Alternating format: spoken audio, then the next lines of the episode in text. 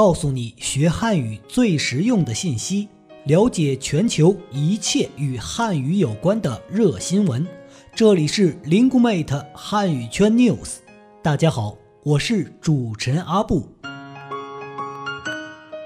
随着中国经济发展及国际影响力的不断提升，汉语成为一门热门语言，并在全球掀起了一股汉语学习的热潮。为准确把握全球汉语发展的脉搏，搭建一个链接汉语圈的快速通道 Lingumate 汉语圈 News 推出主题策划“链接汉语圈人物访谈”节目，将聚焦国际汉语传播的一线教师和知名院校机构的管理者和决策者，展示优质的国际汉语教学资源、最前沿的汉语教学经验。以及汉语传播的最新政策和服务信息。那么，到底外国人在学习汉语时遇到的最典型问题是什么？该如何克服这些学习难点呢？我们采访到了来自北京国际汉语学校的两位一线教师，听听他们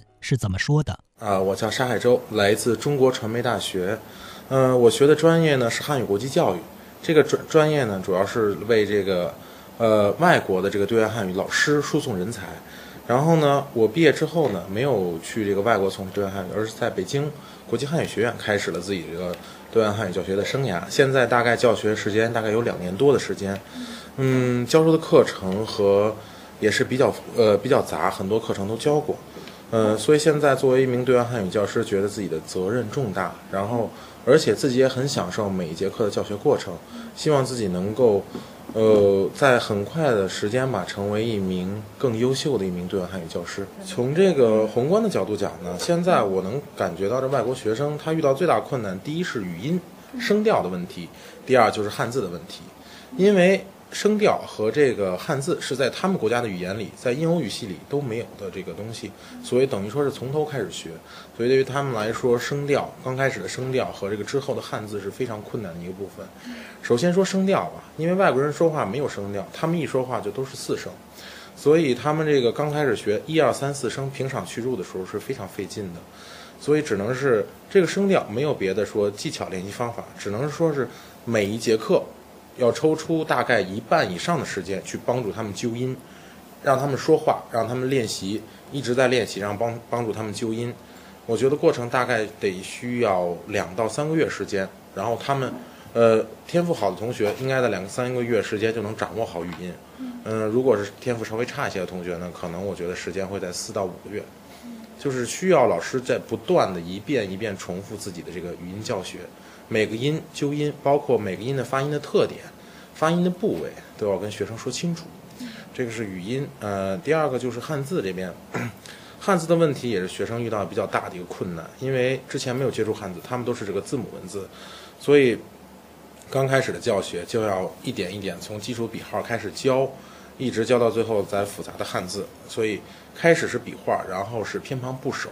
每一步都要教的。呃，非常扎实，包括每一个偏旁的这个，就是之前的之前的汉字是什么样子的，包括寓意，所有的意思都要讲清楚。这个是汉字部分，然后还有一些具体的问题，可能说是就是差别词，就是说我们说两个词表达的意思是相同的，但是在用法上会有一定的区别，比如说又和在，比如说就和才，比如说。这些词的用法，它它们两个词的意义是相似的，但是用法不一样。这个我们就需要，呃，通过很多的例子来解释清楚两个词的用法到底有什么不同。嗯，而且学生不一定能在第一次中就能够习得的很好，可能需要两到三次，甚至是四到五次的这个练习。所以每一次都应该需要，如果说教学中遇到这些问题了，提前准备好，给学生讲清楚。现在学生可能面临的最大问题就是一些差别词，他们的用法上。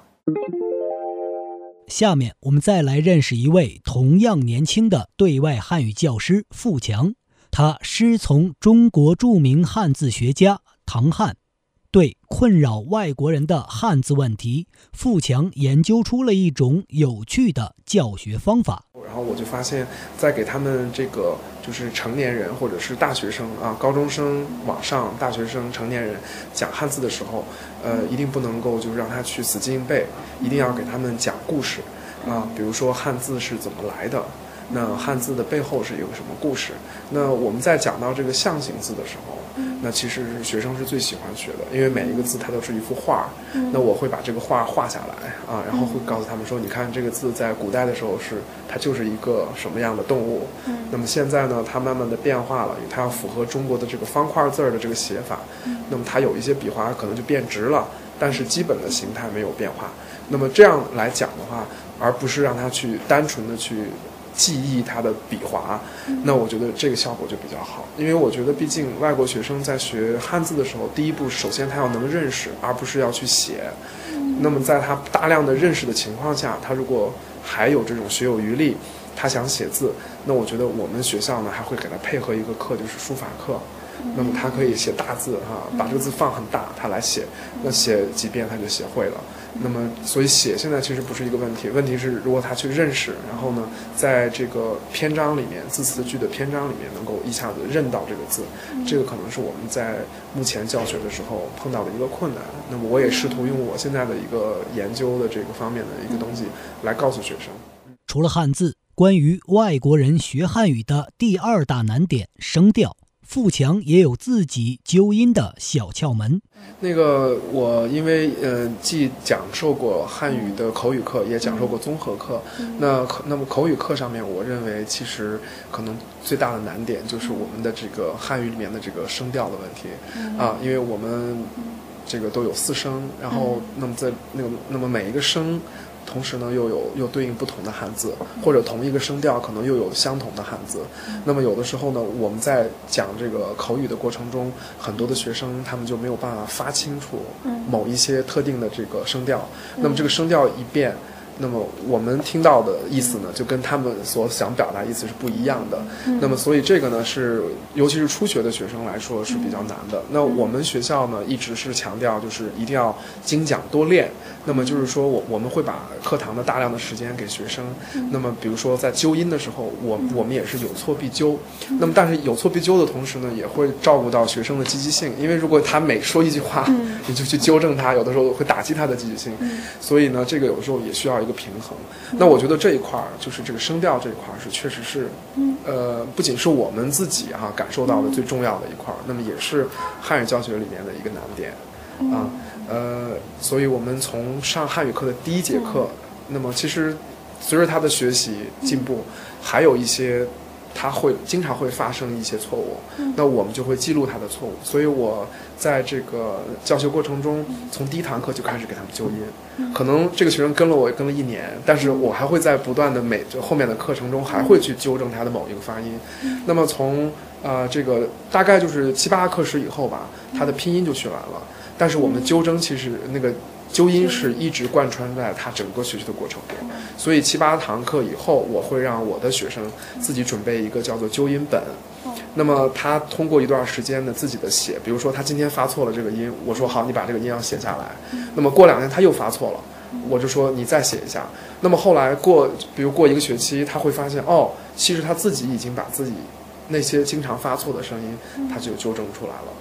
最难发的就是我们学校主要的学生主要来自欧美学生，他们的三声，呃，都是。他们的一个难点啊，比如说美好，就是像这样子的这种声音，他们就有的时候就是觉得，哎，我二声跟三声没有什么区别啊。那我们每次呢会在这个讲一声、二声、三声的时候，会给他们带进去很多东西，比如说呃会加入很多手势，比如说还会有的时候会领他们一起唱歌啊，比如说那个啊，可能就是让他们发很长的，然后让他们同时配合手势，就是这样的一个很平的。那么这个一声一般来说都发的还不错，但是这个二声呢？我们就会可能也会配合一些这个跟他们的母语，比如说我们会说这个啊，what，比如就比如说哈，可能会这样子来给他们一个相似的音，让他们先慢慢先熟悉，哦，可能就有点像我们一个疑问的感觉哈。然后在这个三声的时候，我们可能也会说这个 really，就是这样的，就是先下去，然后再上来这样一个过程。